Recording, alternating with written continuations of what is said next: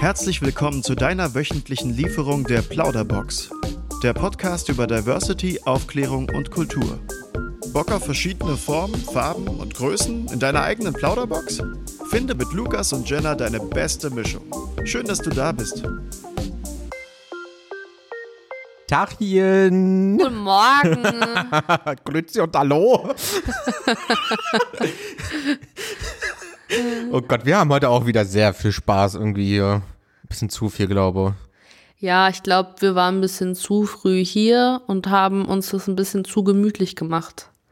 Das stimmt, aber das passt ja zur heutigen Folge. Das stimmt.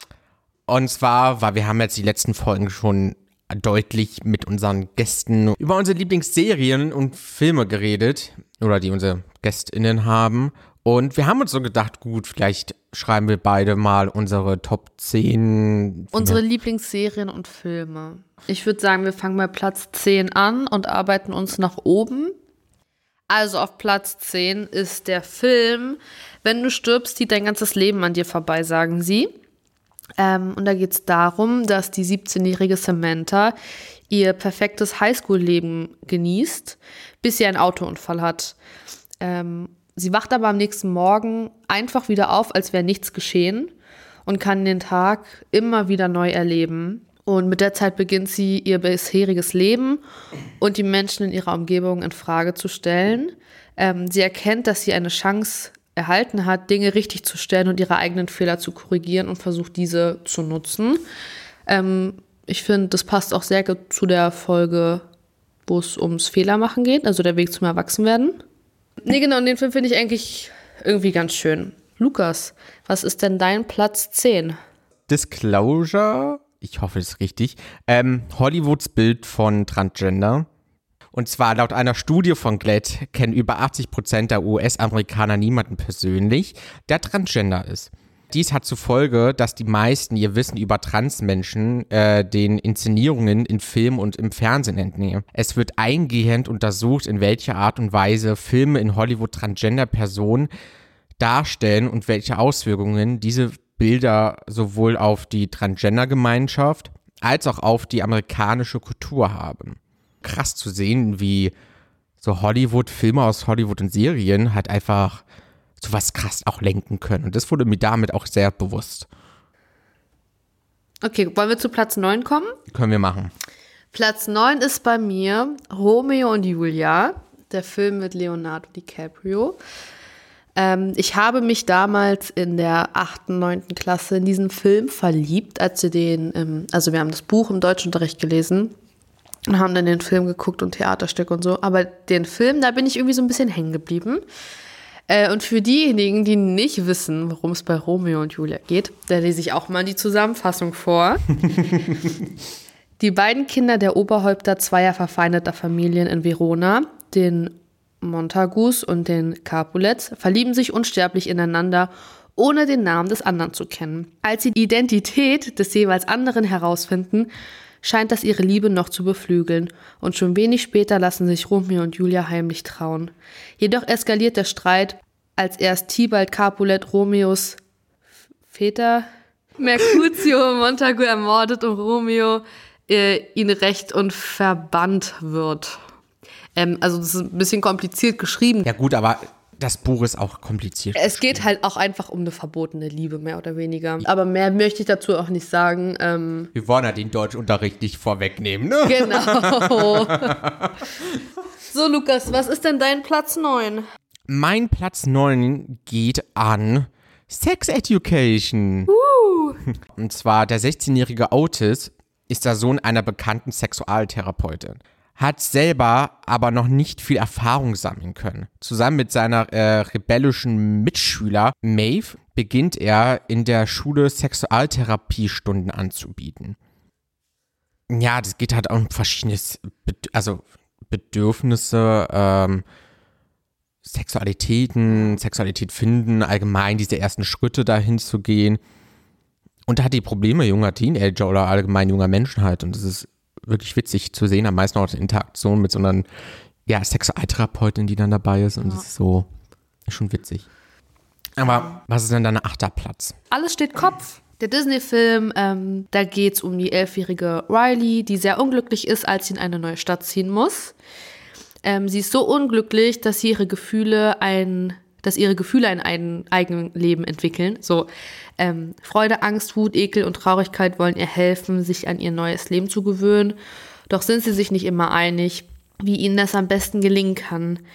Als sich Freude und Traurigkeit eines Tages verlaufen, droht Riley eine Dummheit zu begehen.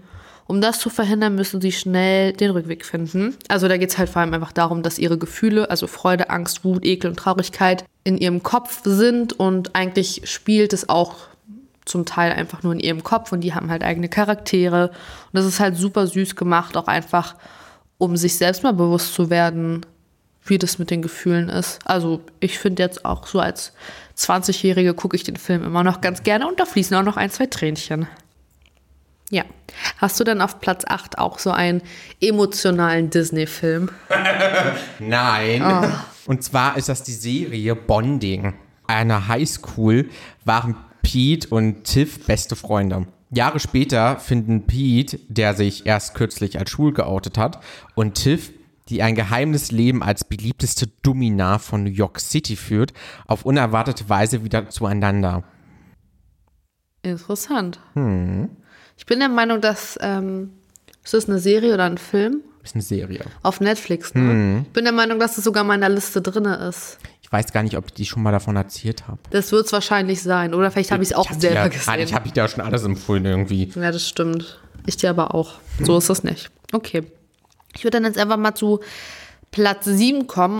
Project X. Da geht es darum, dass drei Highschool-Freunde sturmfrei haben und während der Abwesenheit ihrer Eltern heimlich eine Party feiern. Man muss dazu sagen, dass die drei eher nicht ganz so beliebt sind. Sie planen, sich mit dieser Party unvergesslich zu machen und wollen alles auf ihrer Digitam, Digicam aufnehmen. und tatsächlich, der Abend scheint ein voller Erfolg zu werden. Der Alkohol fließt in Strömen und die Stimmung ist schnell auf dem Höhepunkt. Doch schon bald gerät die Feier außer Kontrolle. Die Kameraaufnahmen werden ein Zeugnis der Zerstörung. Da geht es halt einfach um eine Party, die eskaliert. Und das äh, finde ich aber auch ganz wichtig, dass es vielleicht auch so ein bisschen als Aufklärung genutzt werden kann, dass man nicht jeden unbedingt immer einladen muss und auch fremde Leute nicht einladen sollte zu irgendwelchen Partys, die man macht, weil es halt, wie am Ende vom Film ja dann auch ähm, gezeigt wird, es kann sehr schnell sehr schlimm eskalieren. Ähm, aber ich fand den Film trotzdem cool, weil ich auch immer so eine kleine Partymaus war. Ähm, ja. Ja, also guck mal, dann, wie, wie sind halt wirklich irgendwie sehr unterschiedliche Personen, aber irgendwie auch nicht. Ja, das stimmt. Weil mein Platz 7 ist eine Serie. Und zwar ein besonderes Leben heißt die Serie. Da geht es um Ryan O'Connell. Ryan O'Connell beschreibt sein eigenes äh, Heranwachsen als schwuler Mann mit leichter Bewegungsstörung.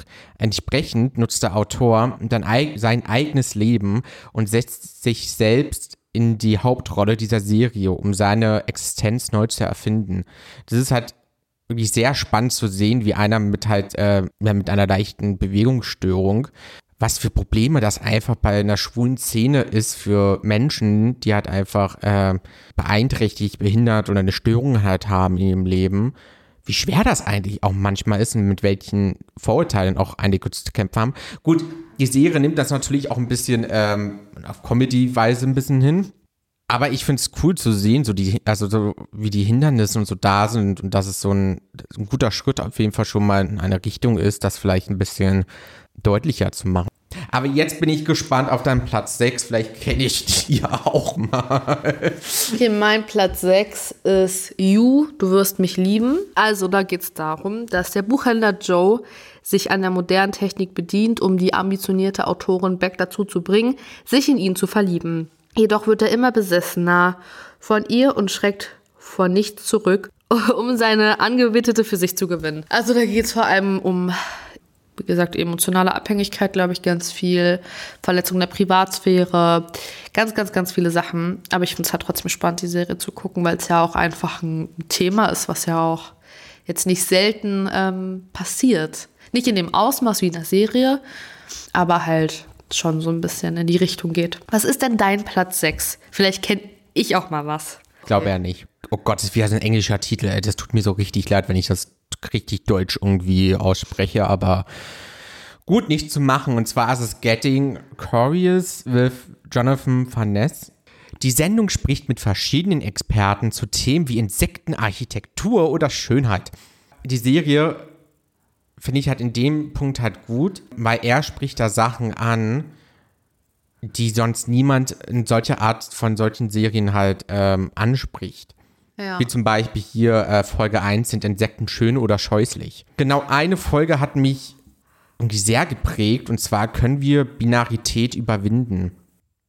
Mhm. so, und dann kommt jetzt äh, die goldene Mitte. Platz 5. Ähm, da habe ich Modern Family. Drei unkonventionelle und verrückte Familien, ähm, das tägliche Chaos des Zusammenlebens erleben. Jay Pritchard und seine wesentlich jüngere Frau Gloria ziehen gemeinsam Glorias Sohn Manny. Jays Tochter, die überfürsorgliche Claire, lebt mit ihrem Mann Phil und drei Kindern in einem klassischen äh, Familienleben und kümmert sich um den Haushalt und die Erziehung. Jays Sohn Mitchell hat mit seinem Lebensgefährten Cameron ein vietnamesisches Mädchen namens Lily adoptiert.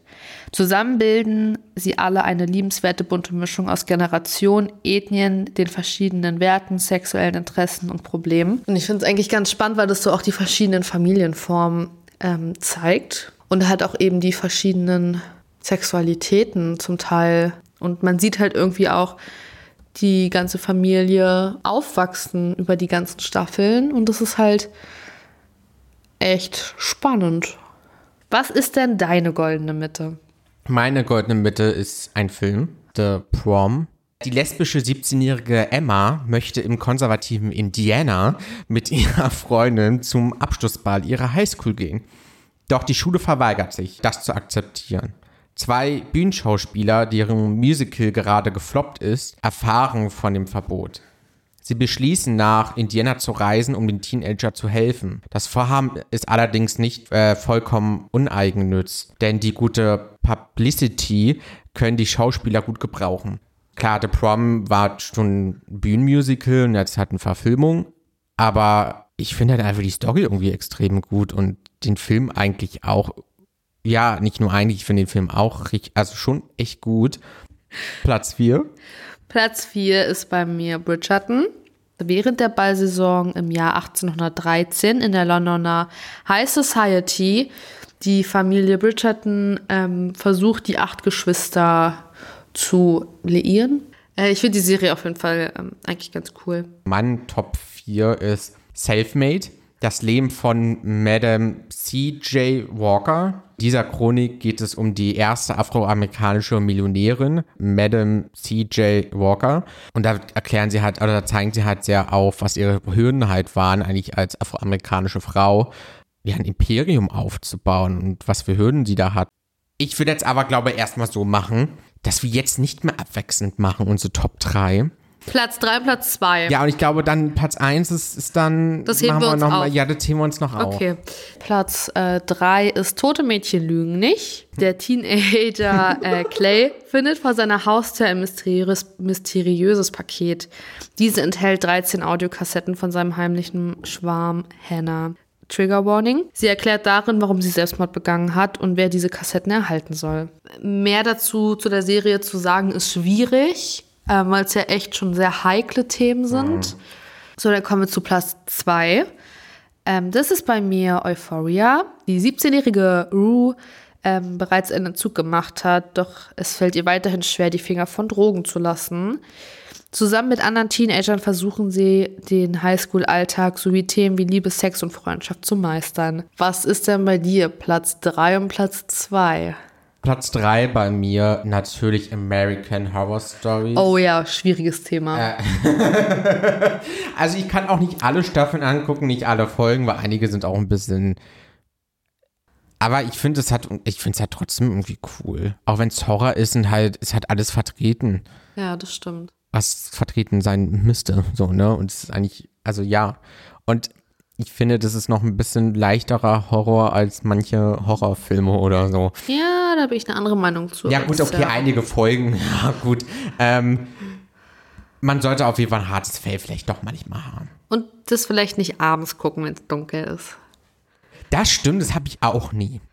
Ich schon, Weil ich die nicht Folgen, die ich geguckt habe. Ja. Aber kommen wir jetzt zu etwas Positiveren und zwar meine äh, Platz zwei.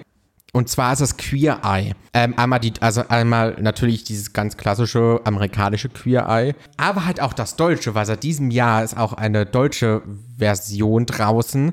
Ähm, und zwar geht es in Queer Eye um fünf homosexuelle Style-Experten, kommen halt zu unglücklichen Männern oder Frauen in und um Atlanta, äh, um zu helfen bauen trotz ihrer unterschiedlichen Überzeugungen Beziehungen auf und bieten soziale Kommentare als auch Stilberatungen an. Also die helfen quasi Menschen, die sonst noch nie mit queeren Menschen zu tun hatten, bauen die eine Bindung auf und versuchen sie, ja, ihr Leben halt ein bisschen mehr in Schwung zu bringen und versuchen das halt dann damit. Und das ja, ich, kann man sich schön nebenbei angucken. Und die war natürlich auch in Japan. Das ist auch eine sehr spannende Serie, äh, die sie da hatten. Ich glaube, du bist jetzt schon bereit, deine Nummer eins zu sagen, ne? ah, ich bin ein bisschen aufgeregt. Ja, ich weiß eh schon, was das ist. Denn- mich seit keine Ahnung, wie lange da schon mit voll. Ja, dann, dann Haus raus. Soll ich das da? Wirklich, bist du sicher? Meine Damen und Herren, Jenners Nummer 1 ist Hardstopper. Richtig. Wusste ich doch. Ähm, ist eine Serie, die ich, glaube ich, ähm, seit zwei Wochen jetzt ähm, sieben, acht Mal geguckt habe. Ich kann auch nicht aufhören. Ich habe mir auch direkt die Bücher gekauft. Ich habe die auch schon durchgelesen tatsächlich. Und ich bin jetzt äh, so ein bisschen am Warten, bis Teil 4 von den Büchern rauskommt. Ähm, da geht es auf jeden Fall darum. Charlie und Nick sind beste Freunde. An einem Tag stellen sie fest, dass ihre ungewöhnliche Freundschaft etwas mehr sein könnte. Gleichzeitig widmen sich die beiden Jugendlichen ihrem Schulalltag und dem Prozess der Selbstfindung. Anfangs ist es eher so klischeemäßig aufgebaut. Charlie ist halt, wurde halt von Mobbern geoutet als schwul. Und Nick ist der Captain im Rugby-Team und hat so halbstarke Freunde, die halt auch Charlie gemobbt haben. Er muss sich halt selber finden und es geht halt wirklich viel um die Selbstfindung. Er sitzt dann irgendwann, also Nick sitzt dann irgendwann in seinem Bett und googelt halt seine Sexualität, weil er das nicht weiß. Und anfangs dachte er auch, er ist schwul und dann hat er aber festgestellt, nein, er ist bisexuell. Und das ist halt echt ganz spannend, da so ein bisschen durchzublicken. Und genau, dann kommt es halt irgendwie so, dass die sich so langsam outen wollen als Pärchen, aber es ist halt wieder schwer, weil Nicks Freunde halt einfach unfassbar homophob sind. Aber es ist eine super schöne Geschichte und ich liebe sie einfach. Ähm, ich kann nicht mehr aufhören, das zu gucken. Ich kann nicht mehr aufhören, mir die ganzen TikToks anzugucken, äh, die ganzen Lieder zu hören. Ich bin Den einfach wirklich. Hauptdarsteller anzusehen. Oh. Kid Connor ist wirklich die Nummer eins. Ich glaube, ich werde da noch viel von schwärmen.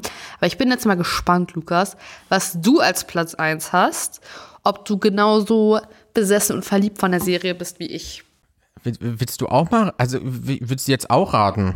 Ah, ich habe Angst. Du hast Angst, werden Ich habe. Angst. Ich guck, guck, guck mal kurz, ob ich hier so ein bisschen schmulen kann. Die Serie. Ja, also ich bin ehrlich.